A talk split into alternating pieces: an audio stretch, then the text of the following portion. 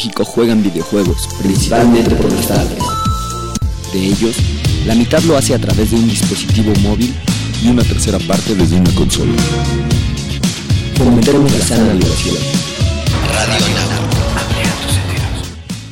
Dementes hablando. Un psicólogo siempre escucha. Llegó la hora de que sea escuchado. Porque hablar de la vida es igual de divertida que vivirla. Conoce tu mundo interno. Tus relaciones. Trabajo. Creencias. Altruismo. La vida en tiempos modernos. Cultura y mucho más.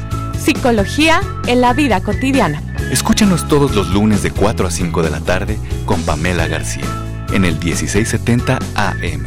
Amplía tus sentidos. En México la idea de rendir homenaje a las madres con un monumento surge en el año de 1921. El 10 de mayo de 1944, el entonces presidente Manuel Ávila Camacho colocó la primera piedra de lo que sería el monumento a la madre. Fue construido por Luis Ortiz Monasterio e inaugurado por Miguel Alemán Valdés el 10 de mayo de 1949 se conforma por tres esculturas, un hombre de rasgos indígenas en posición de escribir, una mujer con una mazorca de maíz, símbolo de la fertilidad, y la figura más grande es la de una mujer con un niño en brazos representando a la madre. La placa del monumento cuenta con la siguiente inscripción, a la que nos amó antes de conocernos. Desde ese momento, el monumento a la madre se encuentra en el Jardín del Arte, entre las calles de Sullivan, Villalongín y la Avenida de los Insurgentes en la Ciudad de México.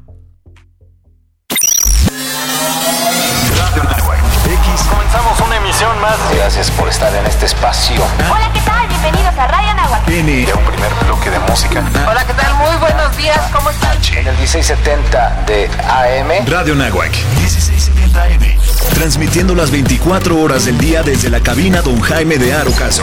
X-E-A-N-A-H. 1670 AM. Una estación hecha y producida por la comunidad Anahuac. Radio Nahuac. Eleva tus sentidos. Eleva tus sentidos. Eleva tus sentidos. Eleva tus sentidos. Hola, soy Alberto Ratia. Carlos Cañas. Ricardo Rangel. Rafael Molina. Marisol Huerta. Daniel Arandía. Oscar Gómez. Los halcones de la banca. Y estás escuchando Halcones Financieros. Atrapa el conocimiento bancario aquí, en Radio Anáhuac, 1670 AM. Amplía tus sentidos.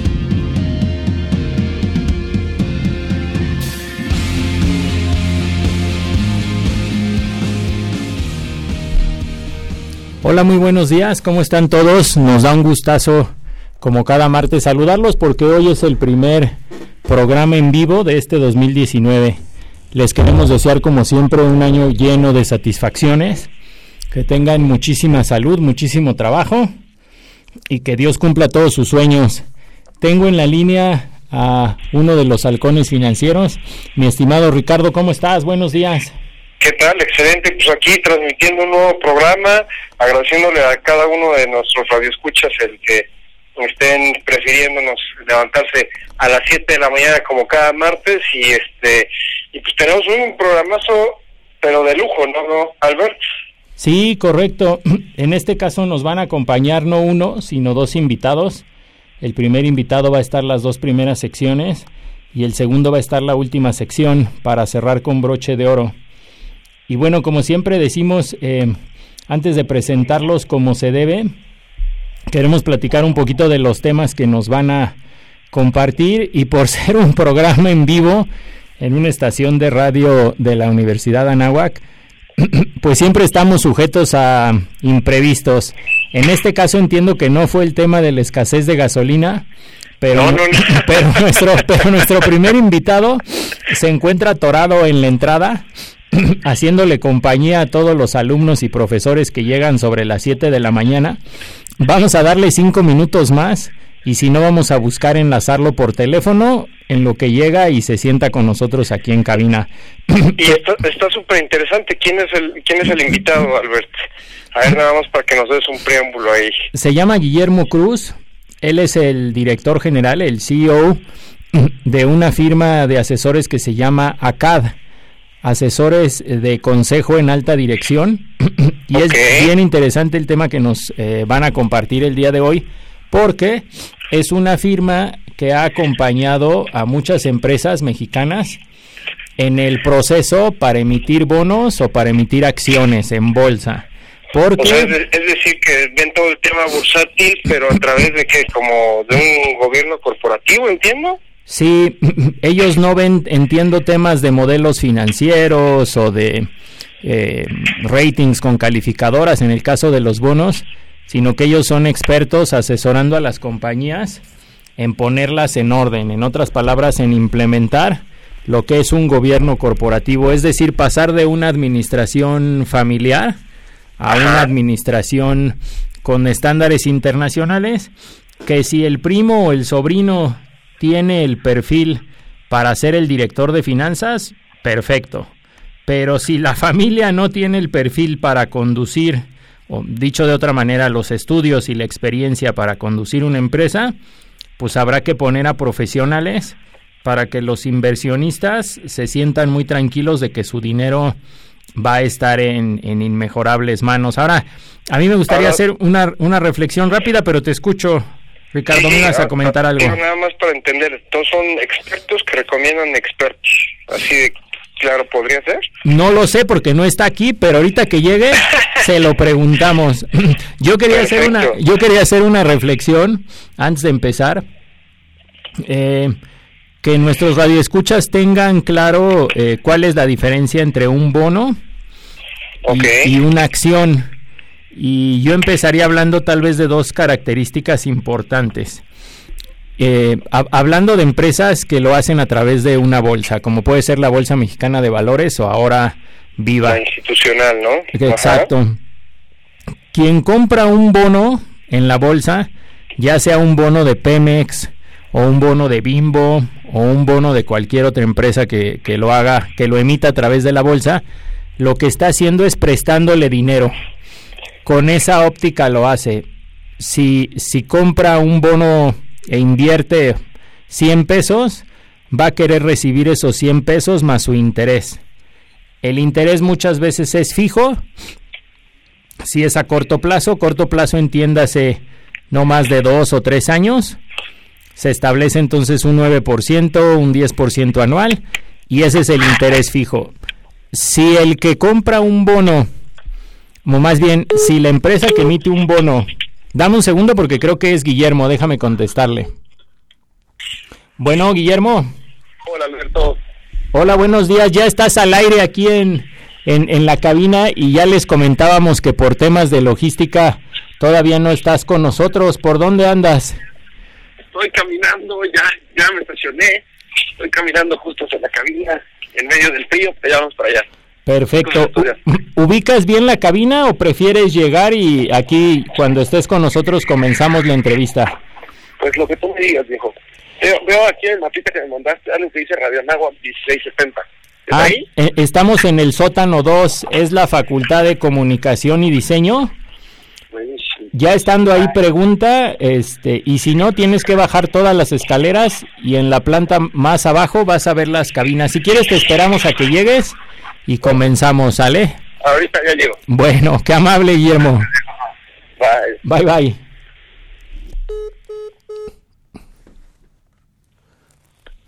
Bueno, pues solo para terminar mi, mi idea, Ricardo, si, ¿Sí? si una empresa que emite deuda tiene utilidades enormes, extraordinarias, gana muchísimo dinero. Los que compraron el bono no se benefician de ese porcentaje adicional. O sea, Van a, el crecimiento que tuvo. Es ¿no? correcto, el que le presta recibirá su dinero más su tasa de interés, que muchas veces es fija. Si, okay. la, si la empresa le va extraordinariamente bien en cuanto a utilidades, el que le prestó, pues no se beneficia. Y al revés, si la empresa anda complicada y apenas llega a su punto de equilibrio y no tuvo utilidad ese año, el que le prestó va a decir, pues me da mucha tristeza, pero a mí me tienes que pagar mi crédito más mi tasa de interés fija. En otras palabras, los que compran un bono, por definición, corren menos riesgo. Eh, que los que tom toman el equity o la acción, ¿no? Que los que invierten en acciones. Si tú al okay. contrario de esa misma empresa lo que compras son acciones, pues esos 100 pesos eh, son eh, acciones o mm, bienes y derechos de la empresa, pero no tienes la certidumbre de si vas a recibir mucho interés o mucho rendimiento por tu dinero y ahí sí estás 100% alineado a cómo le vaya a la empresa, a cómo le vayan los accionistas, ¿no? Si a la empresa le va extraordinariamente bien, tú que compraste acciones te va a ir extraordinariamente bien y si la empresa le va mal y tiene pérdidas y baja su valor en la bolsa, pues va a bajar también el valor eh, de tu acción en la misma en la misma proporción. Por eso es importante tomar en cuenta qué lugar quieres ocupar. Si lo que quieres es comprar un bono, eres un inversionista, eh, yo diría más conservador. Si lo que quieres es comprar acciones, eres un inversionista que está dispuesto a arriesgar un poco más su dinero. Oye, ¿y por qué, eh, viéndolo desde el punto de vista del que requiere el financiamiento, por qué optaría la empresa por deuda o por equity? ¿Cuál sería así como que la variable que, has, has visto una constante? Si tú eres el dueño de una empresa, lo que menos quieres es entregar tus acciones a un tercero. En otras palabras, lo que normalmente se preguntan los empresarios es, ¿puedo crecer mi empresa pidiendo prestado? Si hay bancos o hay un mercado en la bolsa que te permite pedir prestado, entonces pides prestado, en mi ejemplo 100 pesos, y pagarás tal vez un 10% anual pero nada más un 10% anual. Si nadie te presta, porque está, tu empresa está pasando por un momento en el que no es tan probable que pueda pagar su crédito, o tal vez es una empresa eh, que está en un segmento diferente, o a lo mejor eres una empresa que ya pediste todo lo que podías pedir, porque todo mundo por definición tiene un límite máximo de, endeudamiento.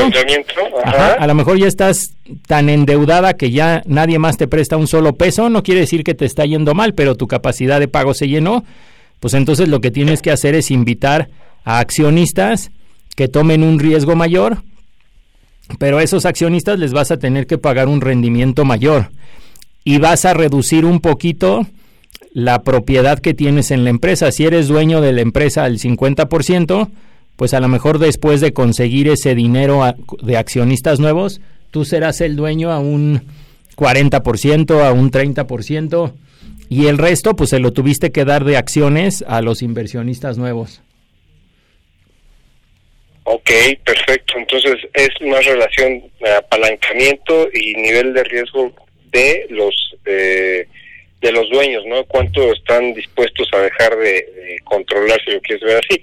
Pero también es una este, eh, variable que, que es mucho estigma también, ¿no? Piensa que van a poder perder el total del control de su de su negocio, ¿no? Al, llegar al mercado bursátil, Albert. Este, sí, ya veremos que la mayoría de las empresas que cotizan en bolsa en México no cotizan más del 49%, en otras palabras, nunca pierden el, el control, pero ya está aquí con nosotros Guillermo Eduardo Cruz, que es el CEO de Asesores de Consejo y Alta Dirección. Espero haberlo pronunciado bien. ¿Cómo estás, Guillermo? Buenos días. Tal, querido Alberto? Muy bien, muchas gracias. Si quieres, baja un poquito el micrófono, muévelo que te quede cómodo.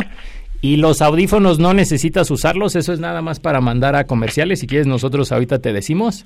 Si no te estorban de ahí, ahí, ahí déjalos. Ya es que platicamos, Ricardo Rangel y un servidor este, muy rápido, ¿cuál es la diferencia de comprar un bono y comprar acciones? Pero ya que estás aquí, eh, pues nos da muchísimo gusto que nos acompañes. Bienvenido, Guillermo. Gracias. ¿Qué tal, querido Ricardo, Alberto? Muchas gracias. Al contrario, gracias a ti. Oye, oye, pues está muy interesante. A ver, platícanos ustedes qué es lo que hacen, Guillermo. Claro que sí. ¿Cómo surge? Con todo gusto, con todo gusto. Pues mira, aprovechando que ahorita estaban hablando del tema de, de bolsa incluso, este, pues en realidad nosotros somos un, despacho de, consultoría que se llama Asesores de Consejo y Alta Dirección. ¿no? Este despacho es parte de un grupo familiar en el que, bueno, su servidor también es una empresa familiar. Nosotros somos una segunda generación ya. Eh, llevamos ya varias, varios años haciendo esto. Y lo que hacemos nosotros es un tema que le llamamos gobierno corporativo.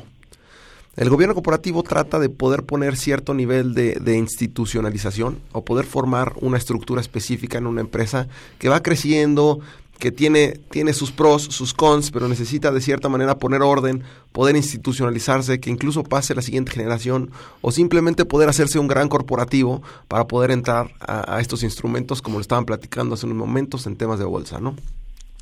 Entonces, en el, en, en el despacho, en realidad, llevamos eh, alrededor de 634 clientes atendidos de esta manera. Se dice fácil, ¿no? Pero es impresionante el número. Ajá. Y, y, hemos metido, ahorita hablando del tema de, del mercado, por ejemplo, 29 empresas más o menos que hemos metido al mercado público, ¿no? Sea como deuda o sea como capital. Oye, Guillermo, ¿qué, qué defines como, o, cuál es la definición, ya no sé si estándar o mm, de, de, gobierno corporativo en una empresa? Porque creo que cada uno podríamos tener sí, a lo mejor una idea poquito diferente de lo que es. Sí, sí, sí, totalmente. Y mira, en palabras simples, mi querido Alberto, yo diría, pues el gobierno corporativo eh, es una manera de poder crear ciertas herramientas en tu empresa para poder concentrarte en cosas más estratégicas que operativas, ¿no? En otras palabras más fácil, ¿no? Cuando, y te lo pongo como, ejemplo, ¿no? Cuando nosotros entramos a hacer este proceso de gobierno corporativo, los socios del negocio están, si, si no es al 100, al 80% por lo menos en la operación y el 20% en la estrategia. Y no está mal, ¿no? Con ese 20% están creciendo. Okay. El gobierno corporativo eh, es poder crear todos estos órganos de gobierno con un consejo de administración, un comité, para dejar de crear esta dependencia de los socios. Y dejando de crear esta dependencia de los socios, lo que haces es que ahora se voltea la escala. Ahora tienes el 80% del tiempo para poder pensar en cómo hacer crecer tu negocio y el 20% para operar. Entonces ahí es cuando realmente se dispara el negocio, ¿no? Qué bien, qué interesante. Oye, ¿y cuáles serían los objetivos o, o el, el, enfoque estratégico, por llamarle de alguna manera? Claro. Pues mira, yo, yo diría que son tres.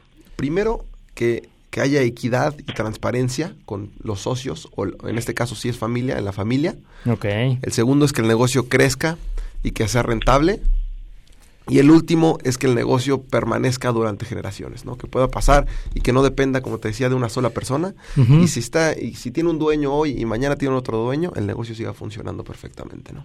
Eso es bien, bien interesante, ¿no? Sobre sí. todo, como tú dices, la mayoría de las empresas nacen como empresas familiares.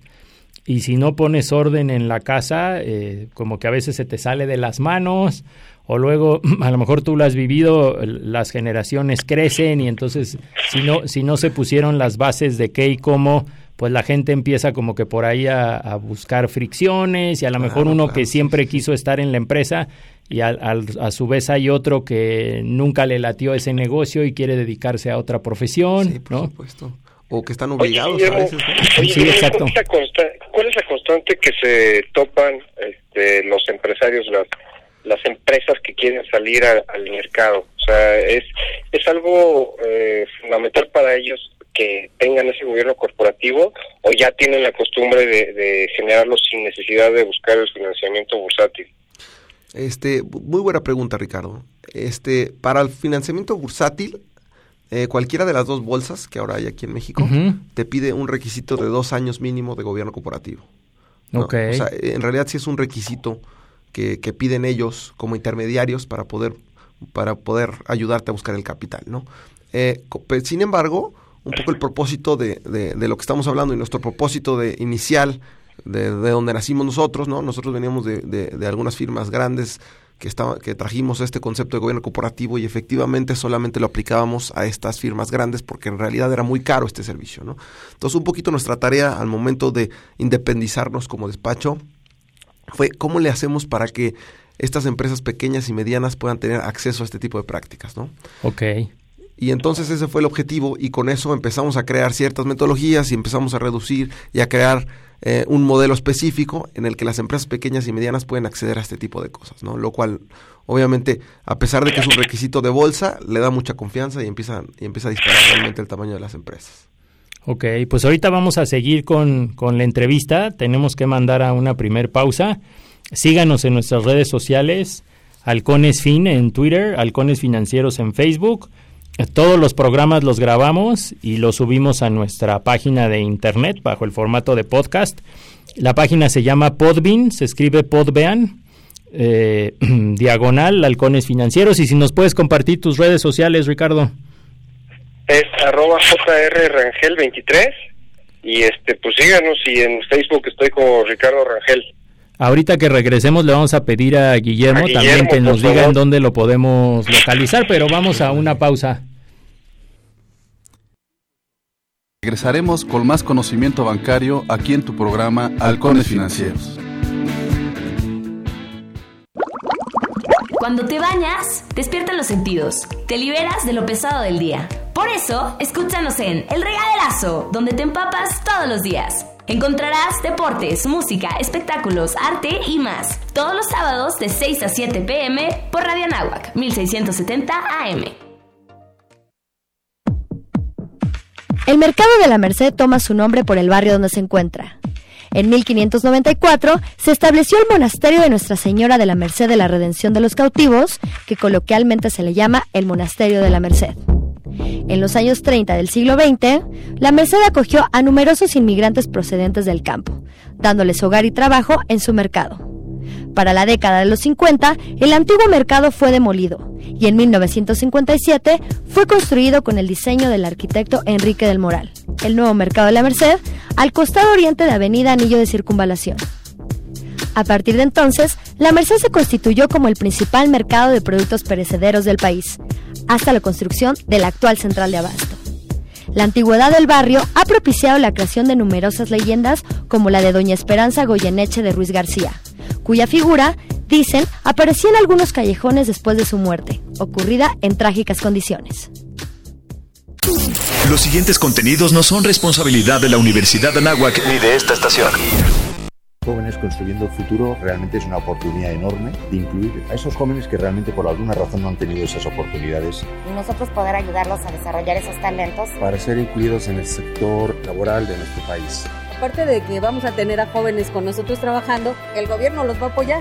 Lo que se busca es esa inserción social. Tenemos una obligación con los jóvenes de este país. Vamos con este proyecto, unámonos todos. Vamos a trabajar.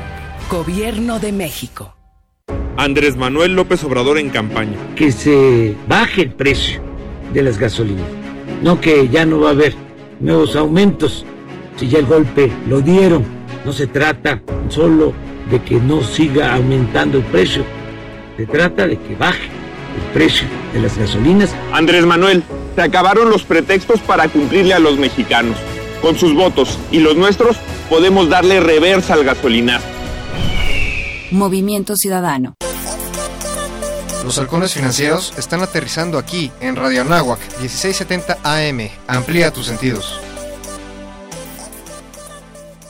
De regreso con Guillermo Eduardo Cruz. Él es el Chief Executive Officer de Asesores de Consejo y Alta Dirección, mejor conocidos como ACAD. Ellos son una firma que se especializan en temas de gobierno corporativo. y hablando de ese tema eh, que nos parece muy interesante, Guillermo, ¿cuáles serían los órganos y las funciones principales de un buen gobierno corporativo? A lo mejor, ¿qué es lo mínimo indispensable que, que deberíamos de tener? Claro, claro, mi querido Alberto. Pues mira, yo, yo empezaría con algo, algo muy sencillo, ¿no? En realidad, eh, una empresa, y ustedes van a ver una empresa ya muy avanzada, tiene cierta configuración, ¿no? Van a encontrar algo que le llaman el Consejo de Administración, en donde incluso tienen consejeros independientes, y van a encontrar dos comités, hablando de una empresa grande, ¿no? Un comité de auditoría que se va a encargar de revisar las finanzas, los estados financieros, este, indicadores específicos, un tema de riesgos, y uno de prácticas societarias, que se va a encargar de, de cómo voy a hacer crecer el negocio, ¿no? cómo debo aterrizar una buena planeación estratégica a cinco años, eh, y, varios temas como la evaluación de los ejecutivos, etcétera, ¿no? Okay. Eh, yo, ¿Cómo empezaría yo? Si ustedes me preguntan, uh -huh.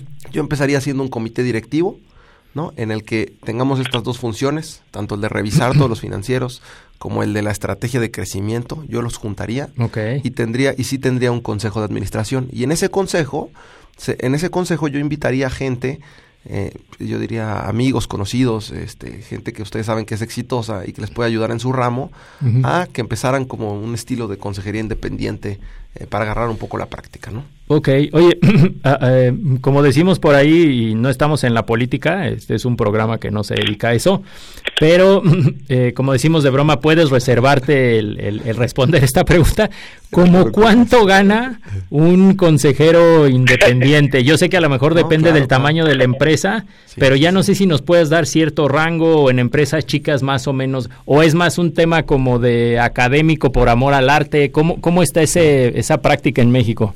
pues no, hombre, no te preocupes. Hay, hay de todo.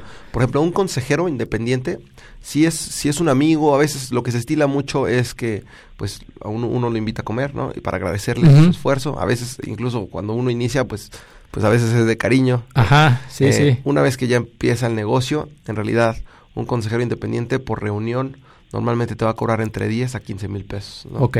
Un consejero independiente. Por reunión. Por reunión. Por reunión, ajá. Un consejero independiente de bolsa, ¿no? Por ejemplo, que ya, son- ya son compañías grandes, pues por reunión cobra 50, 100 mil pesos, ¿no? Ok. Que- pero ya son perfiles, pues, de un calibre. Oye, Guillermo, a ver, platíquenos un poquito.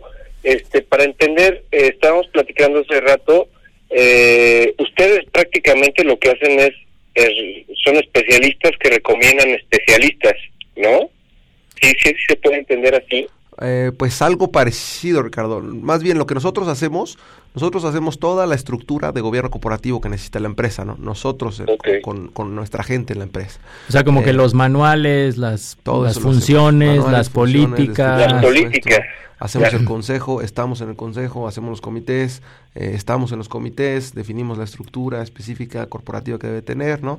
Los, el tema de los consejeros independientes, por ejemplo, nosotros lo que hacemos es, nosotros no, no, no, no, no- nosotros recomendamos a través de un banco de consejeros que tenemos, ¿no? Sí tenemos como 500 Ok. perfiles ahí. Y, y el empresario o el emprendedor, ¿no? O el socio es el que dice, ¿sabes qué? Este perfil me gusta o ¿sabes qué? Ninguno de estos me gusta. Yo por mi lado voy a buscar consejeros independientes y lo integramos a la mecánica, ¿no? Entonces, en realidad es una especie de que nosotros hacemos toda la estructura y todo el trabajo y, y vamos metiendo las piezas claves que necesitemos para que, para que el carro funcione más rápido, ¿no? Ok.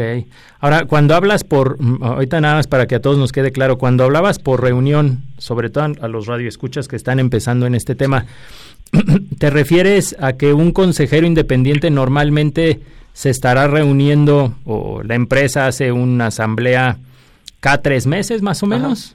Un consejo se junta cada tres meses. Ok. Y en el Inter se junta el comité directivo. No, en el comité directivo normalmente no hay independientes porque el comité directivo es el que se pone a trabajar en todas las iniciativas que definió el consejo. Entonces, en realidad es, es operar una vez cada tres meses y en los Inters el comité directivo tiene que, tiene que estar, ese programa de trabajo que creó el consejo tiene que estarlo operando para poder dar resultados, ¿no? Ok. Y esa a lo mejor reunión será cada mes, cada 15 días. cada bueno, mes. con la frecuencia que se necesite, pues son los dueños más los principales directivos que se reúnen a ver cómo va la cómo va la empresa. Oye, Guillermo, Guillermo, y estás hablando de, de los comités. ¿Existe un mínimo o, o más o menos cuál es el promedio de, de los comités para que jale de forma eficiente la, la empresa? El promedio del número de, de- de personas, De personas y de tipo de comités, ¿cuáles son Claro, así como que los, los necesarios para que sea eficiente? Sí, por supuesto. Mira, normalmente en, en promedio todas las empresas vas a encontrar estos dos comités que yo les platicaba. El comité de auditoría, que es, le- les repito, el que, el que revisa las finanzas, y el comité de prácticas societarias. Por ejemplo, hay, hay intermediarios financieros que vas a encontrar que por regulación deben de tener un comité de riesgo, un comité de crédito, ¿no? Son comités adicionales que los usan. Pero si, me- si, me, si me dices en promedio cuáles son, son esos dos, el de auditoría y el de prácticas societarias, ¿no? Nosotros recomendamos que un comité no tenga más de siete personas, ¿no? Un, buen número puede ser entre cuatro y siete personas, porque si no se empieza a hacer juntas muy largas, ¿no? Tenemos que medir exactamente el orden del día que tenemos que llevar, ¿no? Que no se desvíen los temas, que no duremos un día entero en una reunión, Ok. ¿no? Entonces hay que cuidar muy bien los temas, por eso recomendamos de cinco a siete personas máximo, ¿no? Con una agenda muy puntual. Perfecto. Oye, ¿qué otros servicios presta ACAD, además de temas de gobierno corporativo? Pues en, el, en sí, en el grupo tenemos eh, la empresa consultora, ¿no? De gobierno corporativo. Ok. Eh, tenemos un fondo de inversión también, que nosotros mismos funcionamos como inversionistas, este, tanto en emprendedores como, como en empresas que, que- que tengan buen crecimiento. Y la otra que nada que ver, una desarrolladora inmobiliaria que tenemos, ¿no? Ok. Dentro de ahí. Oye, como fondo de, de inversión, ¿tienen algún monto mínimo máximo? O a lo mejor están enfocados en algún sector en particular que les guste más. ¿Qué han hecho ahí? Sí, pues nosotros, el, el- los montos que invertimos más o menos hemos invertido este, desde 3 millones y medio de pesos y podemos invertir hasta 15 millones de pesos. Ok. Y si necesitamos más capital, lo que hacemos es un conglomerado con otros fondos de inversión, ¿no? No somos tantos en la industria. Entonces, sí Normalmente es práctica común, ¿no? Que se Sí, reúnan varios. sí. Normalmente mandamos mandamos un, un, al- un- un perfil de una empresa que nos interesa Ok. este, a un grupo específico que tenemos todos y a la, al que le interese levanta la mano y entonces lo analizamos juntos. Qué bien. Oye, pues eso está, pa- eso está padrísimo, porque entonces lo que ustedes este, hacen, aparte de impulsarlo desde un inicio, este, supongo que también emiten las recomendaciones para, para que tengan este tipo de gobierno corporativo y toda la Sí, claro, institucionalización, ¿no? Pues sí, no, en realidad es, es una historia muy bonita, Ricardo. O sea, en realidad, este, primero empezamos con la consultora y, y, y, y- tu servidor, en la- eh, al momento de tomar mi maestría, este, en Estados Unidos veo que hay un modelo similar, ¿no? Y, y- y digo, mencionarlo sin... Hay, hay un modelo similar en Estados Unidos que se llama, una consultora que se llama Bain Company, que es una consultora muy grande que ustedes conocerán. Sí, sí. Y un fondo que, que creó alguien que se llama Mitt Romney con William Bain, ¿no? Que se llama Bain Capital. Entonces, Bain Capital es el fondo de los fondos más grandes de Estados Unidos. Mm. Y tienen la consultora. Bain Company, que les da gobierno corporativo. Mm. Entonces, este, yo tuve la fortuna que William Bain me diera clases y me explicaron, Ah, nos explicaron un poco el modelo de cómo funcionaba eso. Y lo, lo mismo que hace él, lo replicamos aquí en México, ¿no? Dijimos, nosotros ya tenemos la consultora, hacemos crecer este tipo de negocios. ¿Qué pasa si además de ser consultores, somos inversionistas? Invertimos, nosotros primero invertimos, primero hacemos un diagnóstico, un due diligence, y entre el due diligence hay qué tan alto está o qué tan avanzado está su gobierno corporativo. Hay empresas que no tienen nada de gobierno corporativo, ¿no? La mayoría en las que invertimos. Sí, Emprendedores sí. que no que no tienen gobierno corporativo todavía avanzado pero no nos preocupa, ¿no? Nosotros invertimos el dinero y le ponemos cierta consultoría de gobierno corporativo y créeme que, que dispara, ¿no? Realmente se hace, se hace de, de la empresa de un emprendedor, realmente se hace una empresa muy institucional y empieza a crecer de una manera que no nos hubiéramos creído ni nosotros. Como decimos, es dinero inteligente, ¿no? no solamente es un inversionista que pone su dinero y hasta ahí, sino que ustedes saben eh, aprovechar a través del gobierno corporativo las, las ventajas o las habilidades de la empresa y los empresarios y, hacerlos crecer, ¿no? Así es, que Smart Money y, y, bueno, ahorita las siete empresas que tenemos nos los han agradecido muy, muy bien, ¿no? Qué bien, ¿tienen algún tiempo como cualquier otro fondo para estar? ¿Tres años, cinco años o son flexibles y pueden quedarse más tiempo si quisieran? Pues en realidad, eh, como fondos, y, y, también, digo, aquí ya, ya, es un tema de consultoría y un tema de fondos. Como Okay. fondo, eh, un fideicomiso tiene 10 años de vida. Ok. Entonces, en realidad, como fondo, nosotros, cada uno de nuestros fondos tiene 10 años de vida. Ok. Entonces, tenemos 10 años para hacer todo. Entonces, normalmente los primeros dos años, tres años o cuatro años estamos invirtiendo. Lo cual quiere decir que en los próximos seis años tenemos que vender todo. Porque si se, si se termina el fideicomiso y no hemos vendido, se venden automáticamente Ok. al precio que esté. Entonces, los primeros años son para invertir. Normalmente de 3 a 5 años invertimos. Y los otros tres los otros 5 años son para vender todas las empresas. ¿no? Perfecto. Y ahorita, Oye, Guillermo, adelante, ¿qué- adelante, Ricardo. ¿qué, re- qué recomendación, ahorita, este, con toda tu experiencia, qué recomendación le harías, sobre todo a las pymes, a los startups que ahorita están este, eh, emergiendo y que, que cada vez más están viendo este, proyectados para un entorno corporativo y que todavía no cuentan con esas prácticas institucionales? ¿Qué es tu recomendación con toda la experiencia que tienes para que, que, que florezca su, su negocio? Claro. Este, muy, muy buen comentario, Ricardo. Yo, yo les diría a la gente que está emprendiendo su negocio que empezar a adaptar ciertas prácticas. No les estoy, no, no les estoy diciendo que hagan un consejo y que, y que se institucionalicen y que Ujú. pongan control interno y tema de riesgos, ¿no? Sino que empiecen con ciertas prácticas, que empiecen armando un estilo comité o un estilo un consejo directivo en el que estén sus, sus manos derechas y empiecen a invitar un par de gentes. Y que esa junta no la dediquen a, temas operativos, de revisar los números y cómo nos está yendo, ¿no? Esa junta se dedique en específico a hacer una gran planeación estratégica. A ver, ¿cómo nos queremos ver a cinco años? ¿Cómo nos querem- queremos ver en el siguiente año? Y qué padre, ¿no? Se vale, se vale soñar y todo, pero no, no hay que olvidar que si nosotros soñamos cinco años, hay que irnos hacia atrás y empezarlo a aterrizar, ¿no? Que para lograr cierta meta, qué objetivos se debe de hacer, de esos objetivos, qué estrategias se deben de adaptar, de esas estrategias, qué acciones específicas se deben hacer, quién es el responsable y qué fecha por acción. Con eso nos bajamos de, de soñar y padrísimo, estamos todos donde queremos llegar, que es importante, a poder aterrizarnos semana a semana lo que tenemos que hacer para llegar allá, ¿no? Eso es bien importante poder estructurarlo, ¿eh? Qué interesante, yo creo que es una excelente recomendación. Ahora, si nos permites el término, ¿por qué no nos compartes o nos presumes un poquito ahí algún caso de éxito que nos puedas mencionar? ¿O cómo, surge el que te encuentres algún empresario en el camino para emitir deuda o capital en, bolsa, ¿no? ¿cómo, es ese, ¿Cómo es ese proceso? Sí, claro, por supuesto. Pues con gusto, con gusto le puedo platicar a varios. Este, incluso ya hemos documentado, ¿no? En el último libro que sacamos, este, ya hay varios casos de éxito que nos dieron permiso de hablar de, de ellos y todo. Por ejemplo, te platico, hablando de casos de éxitos de empresas que hemos llevado a la bolsa. Eh, hay una, hay una, hay una SOFOM que se llama Exitus Capital, mm, de los hermanos Rahmani. ¿no? Los hermanos Rahmani tenían un negocio de telas, ni siquiera tenían una SOFOM. hace, eso pasó hace ocho años, si no mal recuerdo. Eh, tenían un negocio de ¿Ocho años? Sí, tenían un negocio de telas, ni siquiera era una SOFOM. Y, y en el negocio de telas le, le, financiaban a sus clientes. Ok.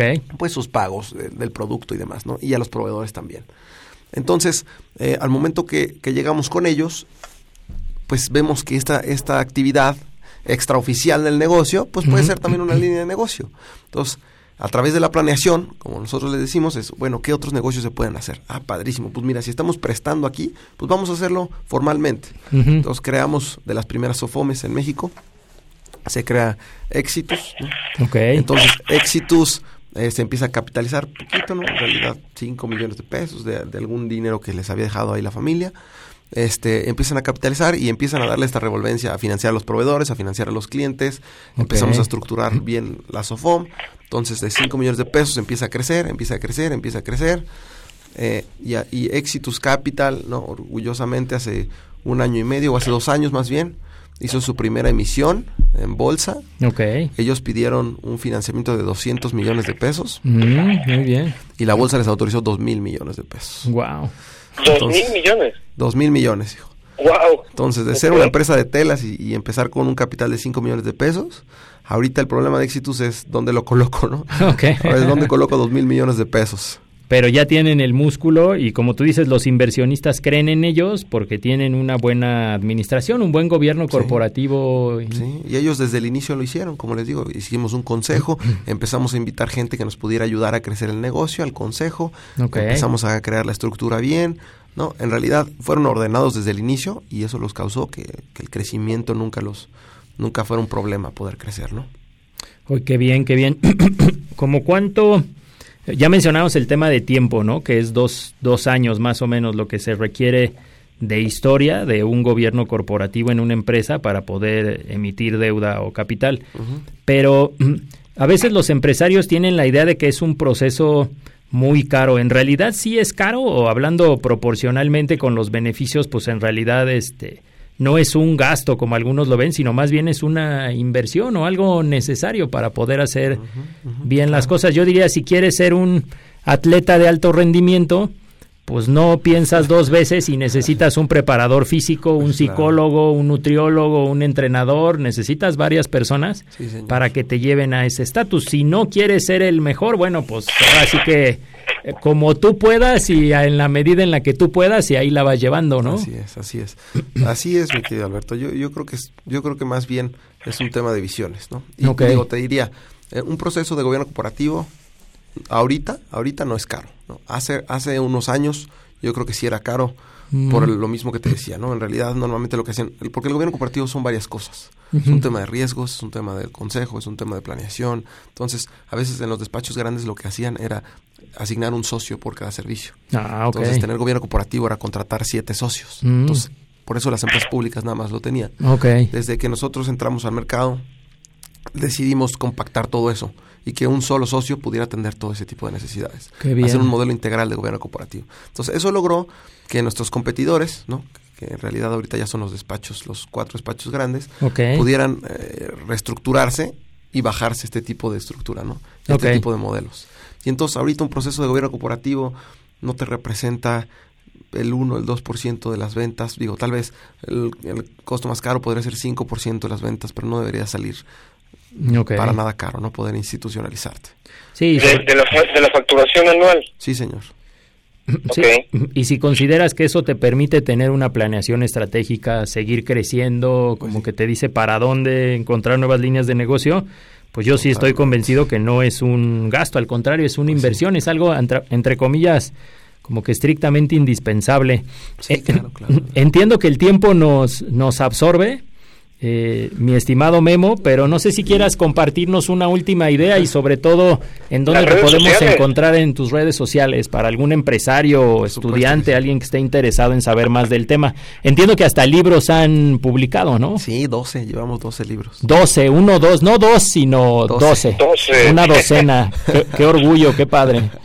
Sí, ya de dos generaciones. Pues, pues mira, como última idea yo, yo dejaría eh, que vean un poquito el proceso de gobierno corporativo para sus propias empresas, ¿no? Lo pueden empezar haciéndolo ellos mismos.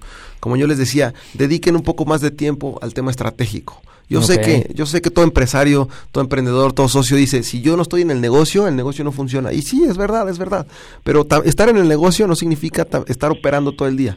No, piensen también, hagan estrategia, dediquen cierto tiempo, cier- cierto, cier- cierta planeación de su tiempo en dedicarle ciertos momentos de estrategia para el O negocio. sea, como que levantar la cabeza y como tú dices, ver a un año a cinco años, aunque a lo mejor el pagar la quincena o ver el día a día te absorbe, tienes que sentarte unos minutos y... Dense un tiempo de estratégico. Ok. Eso les va a multiplicar por 3, por 4.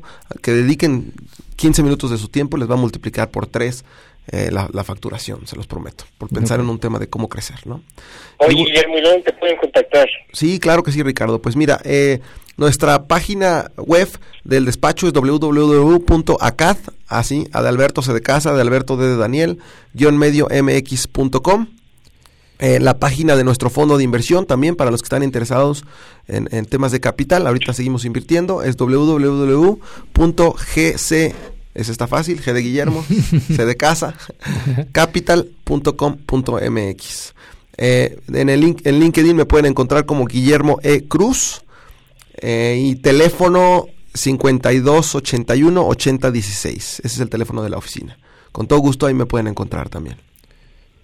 Perfecto, Guillermo. Pues ahí estamos en contacto y pues los emprendedores anímense si necesitan capital, pues ya está el fondo. Sí, por favor. Y también por me la parte de gobierno corporativo que es hiper y mega necesaria para tener un crecimiento de- del orden este, bursátil ¿no? y alcanzar ma- mejores tasas ¿no? de financiamiento. Totalmente, mi querido Ricardo, totalmente. Muchísimas gracias, Memo. Esta es tu casa. Eh, nos encantó que estuvieras con nosotros y bueno, seguimos en contacto. Claro que sí, igualmente, encantado aquí estar con ustedes, Alberto, Ricardo, al público, muchísimas gracias por escucharnos. Les agradezco mucho que me hayan invitado. Esto es Radio Anáhuac 1670M. Eleva tus sentidos. Vamos a una pausa y regresamos. El tiempo es oro. Regresaremos con más conocimiento bancario aquí en tu programa Halcones Financieros. En Radio Nahuac nos gusta estar presente en todos lados. Síguenos en nuestras redes sociales. Facebook, Radio Nahuac. Twitter, arroba Radio Anáhuac AM. Instagram, Radio Anáhuac 1670. Ya lo sabes, Radio Nahuac. Eleva tus sentidos. Ya lo sé, estás muy joven, nunca te pasa nada. Es muy raro que te enfermes como los mayores. Puedes desvelarte cuatro noches seguidas y sigues como nuevo. No te creas inmortal. Lo que tienes que estar checando todos los días es qué onda con tu salud. Es qué onda con tu salud. Todos los jueves de 10 a 11 de la mañana. Es qué onda con tu salud. Por Radio Nahuac, 1670 AM. Amplía tus sentidos. Los halcones financieros están aterrizando aquí en Radio Anáhuac 1670 AM. Amplía tus sentidos. Pues ya estamos de regreso en la, en la, en la última sección. Eh, vamos a tener otro invitado, lo vamos a poner en, en la línea en este momento. ¿Qué te pareció nuestro, nuestro invitado, Ricardo? Oye, pues de todo este tema de- del gobierno corporativo, sobre todo las recomendaciones que le trata a los emprendedores. Este, pues yo creo que eh, aquí vamos a tener que cambiar mucho la cultura y nuestro siguiente invitado precisamente eh, entiendo que, que ve el tema de los startups, ¿no? Yo cuando me, dices el tema de startups, yo veo un corporativo ahí que se está cuajando poco a poco, ¿no? Sí, bueno, eh, por definición la mayoría de los corporativos pues empezaron siendo empresas pequeñas, pero vamos a vamos a llamarle en este momento, él se llama René Lomelí, él es director de operaciones para Latinoamérica de una firma que se llama 500 Startups, pero para no adelantarles vamos a dejar que él nos lo platique. Bueno, René. Hola Alberto, ¿cómo estás? Buenos días. ¿Cómo estás? Muy buenos días. La verdad es que el comercial duró menos de lo que pensábamos. Entonces ya te estamos contactando, pero estamos al aire. ¿Cómo te va? ¿Puedes hablar ya? Buenísimo, claro que sí. Gracias por la invitación, Alberto. ¿Cómo estamos, René? Bienvenido. Muy bien, muy bien, gracias. La verdad, muy muy contento de que nos den la oportunidad de platicar un poquito de lo que hacemos. Oye, pues adelante estamos estamos platicando de, startups y cuando escuchamos startups, pues dinos qué es a lo que se dedican ustedes. Correcto. Pues si quieres te, te cuento un poquito a grandes rasgos y, términos generales de qué es 500. Okay. Este, 500 Startups es un fondo internacional de, capital semilla. Iniciamos en Silicon Valley en el 2010 con el objetivo de de ser internacionales, ¿no? A diferencia a diferencia de lo de lo que estaba sucediendo en el 2010 en Silicon Valley, que era más que nada fondos de inversión invirtiendo en compañías que estuvieran pues básicamente solamente en Estados Unidos y mucho más centralizado a Silicon Valley, pues nosotros nacimos con la creencia de que hay talento en todos lados del mundo y que nuestro trabajo pues era encontrar a fundadores exitosos y talentosos eh, poner dinero en ellos y ayudarlos a construir grandes compañías. Y entonces así es como, como iniciamos como un fondo internacional y alrededor del 2012 nace esta oficina de México en donde estamos nosotros con el objetivo de mirar por todas las inversiones de 500 en Latinoamérica hispanohablante. Entonces, pues en números a nivel global hemos invertido en más de 2.000 compañías desde el 2010 y, y, aquí en Latinoamérica hemos hecho poco más de 150 inversiones eh, en países que incluye obviamente México, pero también Argentina, Perú, Chile, eh, Colombia y, y, pues eso es un poquito de lo que de lo que hacemos, Alberto. Oye, ¿y, ¿y qué tipo de sectores son los que apoyan ustedes? ¿Qué tipo de empresas tienen este financiamiento por parte de ustedes?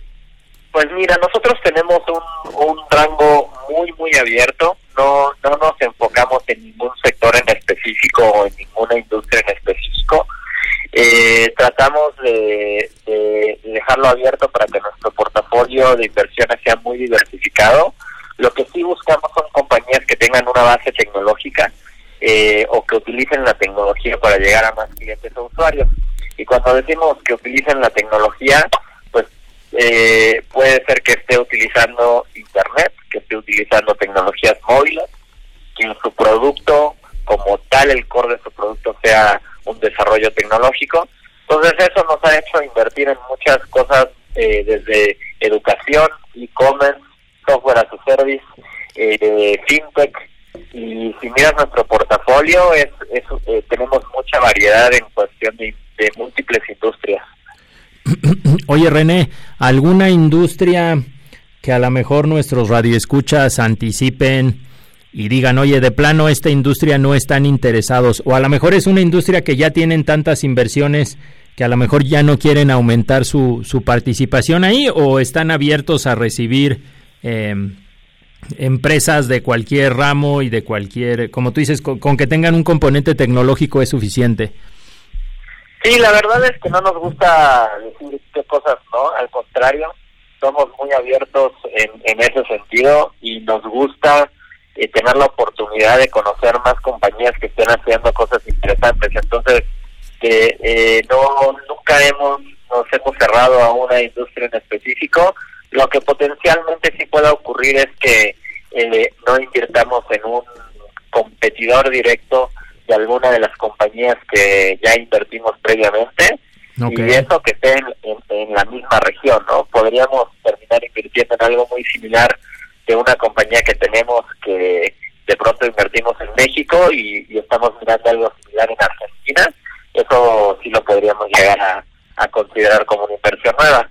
Entonces, más, más bien los invito a, a que ingresen a nuestro sitio que es eh, 500.co diagonal latam de Latinoamérica y ahí están absolutamente todas nuestras inversiones como para que también la gente pueda pueda mirar qué cosas hemos hecho y, y también terminar de, de, de, de entender qué son las, la, el, el, tipo de compañías en las que nos gusta invertir.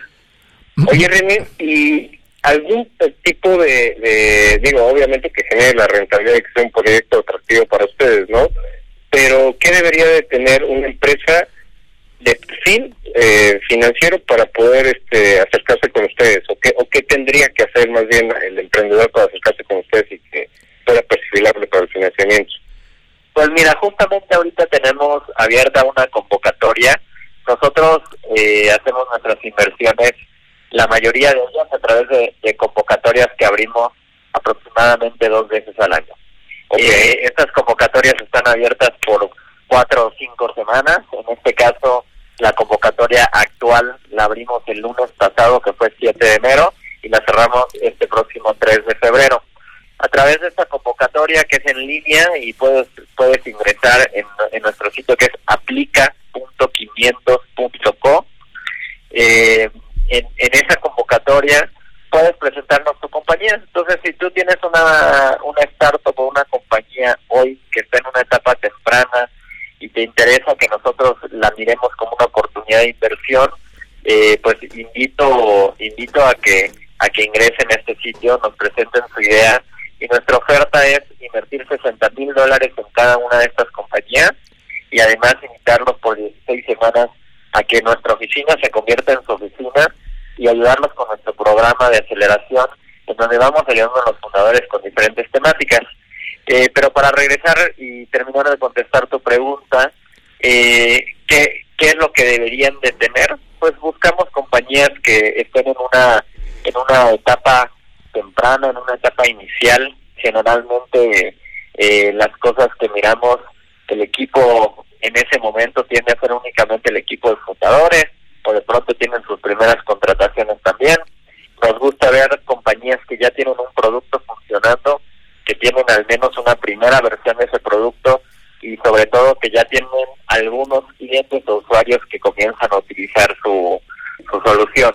Entonces, esas son un poco las características en las que nos, nos gusta centrarnos y sin sonar eh, trillado, una cosa que es súper importante para nosotros es encontrar buenos equipos, buenos fundadores y ponemos muchísima atención en las personas, más allá de, de lo que están construyendo, que claro que es importante, pero nos, nos enfocamos muchísimo en encontrar gente talentosa. O sea, que se lleven bien, básicamente, que sea un equipo sólido, no no este hay cuestiones de egos y demás, ¿no? Correcto, un equipo sólido, un equipo multidisciplinario, un equipo que entiende eh, la industria en la que están trabajando. Para nosotros eso eso eso pesa muchísimo. Oye, qué bien para, para solicitar participar en el Batch 10 si eres un emprendedor tienes que mandar una presentación en PowerPoint, tienes que mandar algo más en, en, Excel. ¿Cuál es el paquete o el tipo de información que ustedes requieren para decidir si, si entran o no a su programa? Pues mira, de entrada es ingresar al sitio que te comentaba, aplica.500.co, eh, y, en, y en esa página los vamos a invitar a llenar un formulario. El formulario es de preguntas muy generales del equipo, de, de la compañía, de, que nos compartan números muy generales de, de facturación, de usuarios y que nos permitan y nos, nos digan dónde podemos probar su producto al, el día de hoy, ¿no? Si eso es un link o descargar una app o algo similar, nos lo tienen que indicar ahí. Y adicional les pedimos un, un video de 30 segundos o un minuto donde el equipo se presente y nos platique tanto un poquito de, de su compañía y un poquito de ellos. Eso generalmente a la gente le asusta un poco, pero la realidad es que nada más estamos esperando que se graben con su celular y nos suban algo muy muy sencillo, nada nada producido. Eh, eh, pero no eh, no necesitamos que nos envíen ningún PowerPoint. La aplicación preguntamos absolutamente todo lo que nosotros consideramos necesario para un primer contacto y conocer lo que están haciendo. Okay. Y posterior, la siguiente etapa de, de- que sigue después de haber eh, llenado la aplicación es que nosotros tengamos oportunidad en las siguientes semanas de revisar esa información y los que pasen a la siguiente etapa, que son aquellas compañías que hayan llenado nuestra atención, los vamos a invitar a una entrevista, pues ya sean personas que están en Ciudad de México o remotos que están en algún otro lugar, y, y, y en esa vamos a platicar seguramente por 30 o 40 minutos con cada uno de los equipos individualmente, y hasta la siguiente etapa, si pasan ese segundo filtro, es en donde vamos a pedir un poco más de información financiera, sí les vamos a pedir un Excel, vamos a tratar también de entender, de entender un poco sus unit economics, pero pues eso ya es en una etapa un poco más adelante si pasaron los primeros dos filtros. Oye, René, y por último, este, ¿cuáles son los casos de éxito que ustedes se sienten súper orgullosos de, de haber eh, financiado? Claro, pues mira, te, te platico de uno que es de, de hace, pues seguramente hicimos esa inversión hace cinco años o algo similar. Es una compañía que se llama Confío. Es eh, eh, está en el sector fintech, hace préstamos para pequeñas y medianas empresas. El, el día de hoy Confío es una compañía que, bueno, cuando los conocimos eh, tenía esas características que te platicaba, ¿no? Era, era un equipo muy pequeño, principalmente formado por sus fundadores, y, y hoy tienen una, una oficina de dos pisos con, con una buena cantidad de empleados y como con 60 vacantes disponibles, y, y, y eso es impresionante, ¿no? Para nosotros nos llena de emoción poder ser parte de, o al menos ver cómo, cómo transiciona una compañía de algo que tenía potencial a en, en realidad poder demostrar que sí lo tiene, ¿no? Y, y eh, eh, Confío es una de ellas. Eh, otra compañía, para darte un, un ejemplo de pronto que la gente conozca un poquito más, eh, 99 minutos. 99 minutos es una compañía de, de logística que entrega paquetería en, eh, con una promesa de 99 minutos o, eh, o en el mismo día y seguramente quien haya comprado hoy por internet al- algún mensajero de 99 minutos seguramente ya se paró en, en la puerta de su casa o departamento para entregar un paquete, ¿no? Este, no sé si quieras que te platique un par más de ejemplos. Yo, yo quería hacerte una pregunta porque creo que tenemos dos minutos más o menos disponibles, mi estimado René. Como, como fondo, más o menos, ¿cuánto tiempo duran invertidos en la empresa o, o es un tiempo flexible el que duran acompañando a una startup como estas?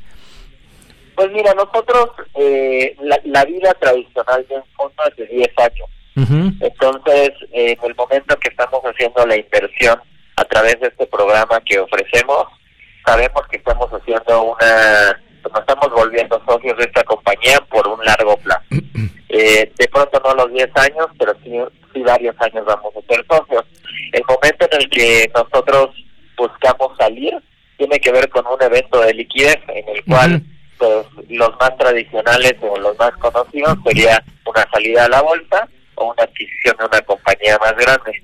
Ok, y, y con esos 60 mil dólares entiendo que invierten ustedes. Ya ves que hay otros fondos, a lo mejor de eh, Venture Capital, que invierten ese fondo, pero más otros tres o cuatro, como que son varios los que están atrás. ¿Ustedes entiendo que hacen la inversión, entre comillas, solos o sí se asocian con otros compañeros de viaje en este tema? No, en esta oferta somos solamente nosotros. La inversión de los 60 mil dólares los ejecutamos al 100% nosotros como 500. Entonces, en, e- en este caso, pues solamente eh, nuestro fondo es el que termina invertido en estas compañías. Sin embargo, a lo largo de la vida de la compañía, especialmente más para el final del programa, de las 16 semanas, vamos a ayudar a las compañías que ya estén en búsqueda de siguientes rondas de financiamiento, no solamente a prepararse, sino a también con nuestra red de contactos, tanto de fondos de inversión como de ángeles inversionistas, ayudarlos a levantar su siguiente ronda de inversión. Oye, pues suena extraordinario. Y por, por último, un, un segundito, así te lo robamos. ¿Cuánto es más o menos lo que está dejando para los inversionistas el fondo? ¿Cuál sería el promedio? Ah, el promedio. El promedio ahí de, de rentabilidad que le están dejando a los inversionistas. No, no sé si es una cifra que nos puedas compartir o a lo mejor es algo más confidencial, mi estimado René, con toda confianza nos lo dices. No te preocupes. Pues mira, creo que eso depende de cada una de las compañías. Y creo que no, no tengo un número promedio en mente. Tradicionalmente cada una de las compañías en serio hace caminos muy distintos y en números eh, tienen resultados también muy distintos hacia los inversionistas. Ok. Perfecto, pues para que te vuelvan a contactar, entonces está en aplica.500.com, ¿verdad? Punto .co, sin la N del final. Aplica Ah, ok. punto 500 punto .co. Bueno, pues ya saben todos los startups ahí que se animen y que tengan un buen proyecto este, a nivel tecnológico, pues que se acerquen contigo, ¿verdad, René? Claro que sí. Igual si, a- si alguno que nos esté escuchando tiene alguna duda, los invito a escribirnos directamente, directamente a través del chat de soporte del sitio o, al- o al mail aplica arroba 500.com. Pues Excelente. muchísimas gracias René, esta es tu casa, seguimos en contacto, pero pues ya tenemos que despedir el programa. Te lo agradezco mucho, Alberto. Que tengan muy bonito día. Igual- Gracias, René, cuídate. Igualmente nos, sí, nos escuchamos el próximo martes. Adelante, despídenos Ricardo. lo- Nos escuchamos el próximo martes de 7 a 8 de la mañana, recuerden en Radio Nago, 1670 de AM, y es Alza tus sentidos. El vuelo terminó por hoy. Halcones Financieros es una producción de la Asociación de Egresados de la Maestría Internacional en Banca y Mercados Financieros. Atrapa el conocimiento bancario aquí, en Radio Anáhuac, 1670 AM. Amplía tus sentidos.